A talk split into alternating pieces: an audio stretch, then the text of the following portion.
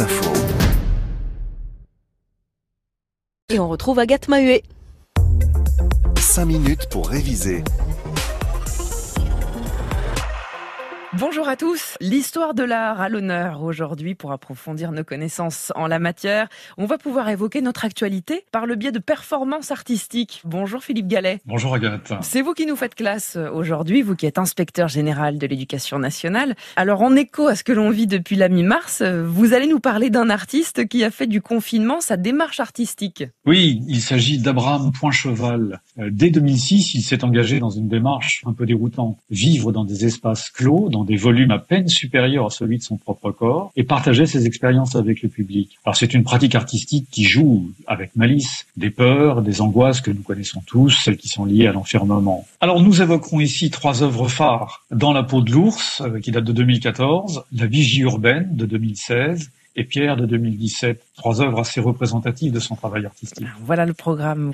Abraham Poincheval, c'est un Français, hein, Philippe? Oui, tout à fait. C'est un jeune artiste français euh, de la région d'Angers. Comment est-il venu à penser le confinement comme forme artistique? Chez Abraham Poincheval, on peut supposer que c'est d'abord un goût personnel pour l'isolement, pour la confrontation avec soi, mais également avec la nature. Mm. L'œuvre est ici mêlée à la vie de l'artiste, à la manière d'un Rembrandt qui s'observe toute sa vie à travers ses autoportraits peints. Abraham Poincheval crée son propre personnage, lui fait vivre des situations incongrues, l'observe et nous le donne à voir. Alors comment ça s'exprime ce lien avec le confinement euh, dans ses œuvres? Les œuvres dont nous parlons et que les auditeurs peuvent retrouver sur le site de France Info ont en commun de relever d'un isolement volontaire scénarisé. Par exemple, pour l'œuvre qui s'appelle L'ours, Poincheval a vécu 13 jours dans une structure couverte d'une véritable peau d'ours, au beau milieu d'un musée. Et en 2017, il a passé une semaine dans un bloc creusé de l'empreinte de son corps, pour l'œuvre qui s'appelle Pierre, installée elle aussi dans une institution majeure de l'art contemporain, le Palais de Tokyo. À Paris, voilà. Donc confinement égale enfermement, forcément, pour Abraham Poincheval Pas tout à fait, Agathe. La vigie urbaine, qu'il a réalisée en 2016, applique elle aussi le principe du confinement, mais en extérieur. Il s'agit bien finalement d'une réclusion,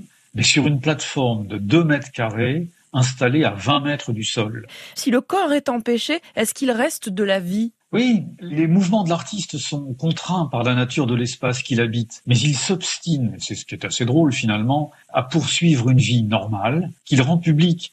Le public est présent pendant l'exécution de ses performances. On peut d'ailleurs établir une forme de parallèle avec la situation que nous vivons. Nous sommes reclus, nous continuons de vivre et surtout nous communiquons plus que jamais. Comment Abraham Poincheval vit-il, lui, justement, ses performances? Le confinement dans un espace restreint crée une forme de fragilité. Une fragilité physique tout d'abord et éventuellement psychologique. Les repères temporels sont brouillés. Fait-il nuit? Est-ce l'heure de déjeuner? Depuis combien de temps suis-je en train de lire? Toutes ces questions se posent et l'espace devient un peu flou. Les sens, l'esprit, la pensée, l'imagination occupent tout l'espace disponible alors que le corps s'efface progressivement. On ne sait plus bien, finalement, si tout cela est de l'art ou bien une expérience de survie. C'est c'est peut-être ce qui d'ailleurs en fait le sel. Si tout est minutieusement préparé par l'artiste et son équipe, la gratuité de la performance, gratuite, c'est-à-dire qu'elle ne sert à rien d'autre qu'à être vécue et partagée, tout cela fait de ces performances des gestes artistiques et non pas scientifiques ou sportifs. Le public y vient nombreux. hein. Comment on explique le succès de ces performances, Philippe?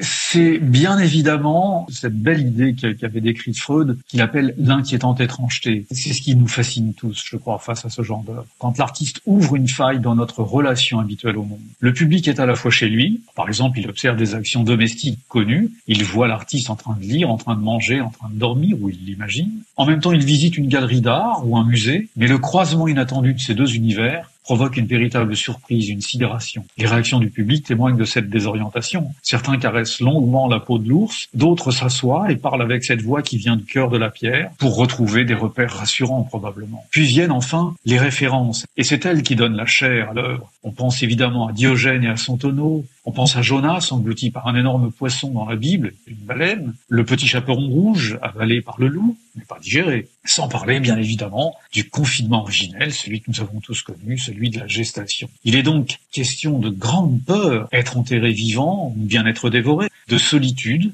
tout autant que de l'expression du besoin humain et peut-être même animal de communication. Confiné, oui, nous le sommes, il l'est, mais il faut savoir revenir de ce confinement, nous alerte Point Cheval. Et un grand merci Philippe Gallet. Cinq minutes pour réviser, c'est tous les jours. À demain. 5 minutes pour réviser avec le concours de l'éducation nationale dans le cadre du programme Nation apprenante.